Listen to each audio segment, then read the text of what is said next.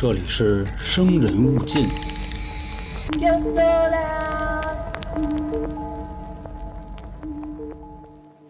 头文字 D 里，阿木曾经说过：“弯道快才是真快，谁直线不会加油啊？”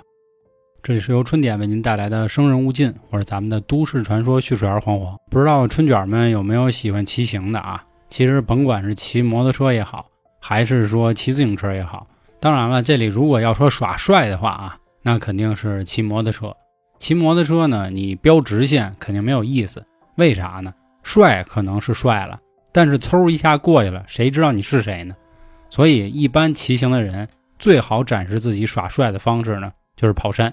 跑山的目的主要是为了压弯。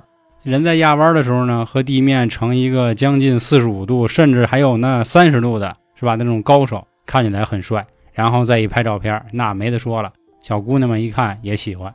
但是压弯这个动作呢，不是说一般人能做到的，并且它对路况也有一定的要求。比如说这个地上都是大石头子儿，那肯定不行，你一压直接就滑出去了。所以呢，各位有没有想过一问题？其实包括我们骑自行车，甚至开车都一样啊。我们一旦在一个地方发生过意外之后，每次过这都会小心又小心。这句话也应了咱们中国人说的“一朝被蛇咬，十年怕井绳”是一个道理。但是如果你不管怎么小心，都会在这个地方发生意外的话，那你就要想想这个地儿会有什么问题呢？其实之前咱们有个系列啊，风水那系列，这由于不可抗力的因素啊，咱们这停更了。北京大悦城也是这样，就那个五龙交汇的路口永远发生车祸，那是因为风水问题。那今天我给大家带来的呢，是台湾省的一个都市传说，著名的死亡公路——北宜高速公路。至于这个地方啊，跟风水有没有关系，还真不好说。但是大家都一致认为，这个地方应该是有灵异事件，并且很有可能啊是在抓替身。北宜公路是台湾省道台九线一段，是一条连接台北盆地和南阳平原的公路，全长差不多五十八公里啊。说到这儿，之前我说那个台北新海隧道的时候，说错了一个距离啊，露怯了，这块儿也再给各位道个歉啊。那么说这条高速公路为什么会有死亡公路的说法呢？是因为它还有一个别名叫九弯十八拐。这块啊，看过头文字 D 的，大家都知道那个五连发卡 U 型弯，这意思一样，五连发卡就五个，这块人家九个，所以叫九弯十八拐。所以就可想而知了，肯定会有很多的这个赛车爱好者、骑行爱好者都来这个地方压弯啊、拍照啊等等。这个地方啊，确实也出现过很多很多奇怪的事儿，比如说在同一个弯道，每隔一年都会有一个人在这里出现问题，并且是同一天同一个时间，这就特别邪了。你要说呢，只是同一个地点，还情有可原。当然，我用情有可原那个表示方式不好，就比如说它这块的道路设计有问题，这个就跟咱们小时候说那种美国的死亡公路一样，看着是一条直线，其实呢中间有一个拐弯。有的人可能疲劳驾驶，直接就开下悬崖了。我相信这样的故事啊，小时候我们也都听过。这就是为什么咱们有时候在开车的时候啊，发现这个路啊，它并不是笔直的，它会有一点弯。有一种说法呢，就是怕驾驶员啊容易产生疲劳，所以让你不停的去打动方向盘。那么说，北宜公路仅仅是因为出现了几起这种压弯的事故，或者说几起追尾等等，就被大家定义为是死亡公路，或者说是有鬼怪抓替身了吗？不是。这个啊，就要追溯到一九七二年，当时有一家学校呢，组织了一次春游的活动。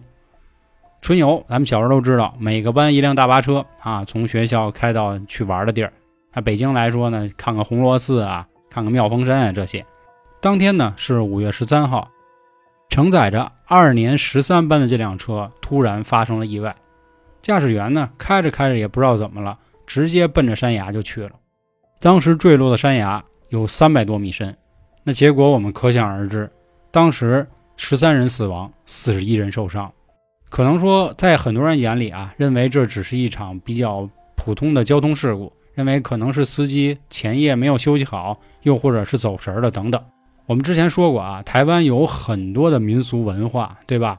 可能有信佛教的，有信道教，佛教里还分信大乘的、信小乘的都有。甚至还有信耶稣的、信撒旦的，所以这里就有一个非常关键的数字：十三。二年十三班在五月十三号，十三人死亡。所以很多人呢，通过西方文化就想到了十三，这一定啊是有什么启示暗示。他们又想着这个公路啊九弯十八拐，那意思是不是九九八十一难和十八层地狱的意思呢？啊，总之吧，当时闹得沸沸扬扬，而随后北宜公路出现的各种车祸，大家都和灵异故事挂上了钩。也正因如此，北宜公路就成了著名的抓替死鬼的死亡公路了。那下面咱们来说说啊，到底流传着什么样的故事？还是那话，其实就很像是这个灵异投稿的节目了。说有这么一对台湾的小情侣。他们这天晚上开车就游荡在这个九弯十八拐的路上。他本来呢是想给自己女朋友展示一下自己会漂移的车技。其实这块咱多说一句啊，漂移帅吗？真他妈帅！但是啊，你要真和职业车队人家那种拐弯比，你真的没他快。所以人家说弯道快才是快，直线谁不会加油？这道理啊还是没错的。须藤精一按理说应该是可以开过高桥良介和藤原拓海的，但是呢。我们只能认为啊，他是技艺不佳。当天呢，这小伙子就开车遇见这么几件事儿。首先呢，他就发现啊，他在每一次过弯的时候，他都会看到有一个人面对着整个山壁，也就是说啊，他一直背对着他，每拐一个弯都能瞧见，每拐一个弯都能看见。他就很奇怪，说这大晚上的有个人站这儿干嘛呢？难不成是在封山路吗？难不成是要看赛车比赛吗？但是他怎么想想都不对，这些人如果是看比赛的话，脸为什么我看不见呢？为什么他们都是背靠着我？难不成这十八个弯，这十八个人都在那上厕所？但是当时呢，毕竟耍帅是第一位的，也就没多想，带着他女朋友还就这么开。好不容易上了一条笔直的公路的时候呢，他就发现啊，在公路旁边有人招手示意，这个可能就是人想搭个便车，但是他肯定是不会接的，这都明白，毕竟我带着女朋友呢，耍帅才是第一位。而且一会儿耍美了，可能路边是吧，就震那么一下子。我你说我拉上一灯泡不合适，并且呢，咱们也都看过《速度与激情》，万一开着开着开美了，旁边的挡把子就不需要了呢。但是他女朋友心善啊，说你停下来，要不跟他说一声，至少把速度放慢。你告诉他我们宰不了你。男孩呢也就听从了女朋友的话。正当他减速，打算摇下窗户和这个人说明情况的时候，他发现这个人又是在背对着他。并且身上的衣着和他之前在九弯十八拐看见的那些人一模一样。当时他一个加油就冲过去了。女朋友问他说：“你怎么了？”男孩呢，可能觉得自己眼花了，也不想破坏现在比较暧昧的气氛。毕竟刚才十八个弯都已经飘过来了，那现在我要说点煞风景的，那不就显得没趣了？他说：“没事没事我啊跟他做恶作剧，我就不想借他。”继续往前开。在经过了一处弯道之后呢，他们又开上了一条笔直的公路。而这一段路，他发现，在每一个路灯的下面都站着这样一个人，但是他发现他的女朋友好像并没有什么反应，所以就转过头问他，说：“你看见什么了吗？”女朋友说：“我的眼里只有你啊。”男的听了当时的话呢，感觉心里很暖，刚才的恐惧呢也一下烟消云散。送完他女朋友之后呢，他又要沿着这条路再回家，而回去的路上也并没有发生什么。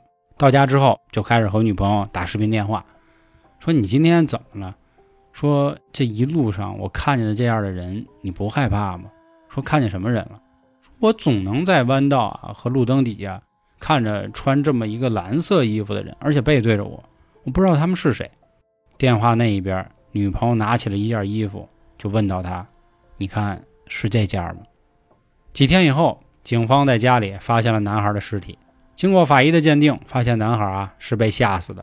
当然了，上面这个故事啊，其实我听着有点扯。那下面咱再说一个故事啊，这个呢是在台湾的一档综艺叫《不可思议的世界》里，其中的一个嘉宾讲的故事。他呢是一个导游。这天晚上呢，他们完成了一单生意，就和司机一起走北宜公路回家了。开车的途中呢，两个人也是有说有笑，盘点着这一次旅程啊碰到了什么奇葩的客人。当他们开始进入九弯十八拐之后，司机突然就不说话了，并且忙忙叨叨的从书包里找出好多零食，减慢了车速之后，打开窗户就往外撒，神情呢看起来非常紧张。这时候导游就问他说：“哎，师傅，师傅怎么了？”师傅也一直不说话。开过了十八拐之后呢，师傅才算是平定了一点心绪，就说：“你不知道这个地儿闹鬼吗？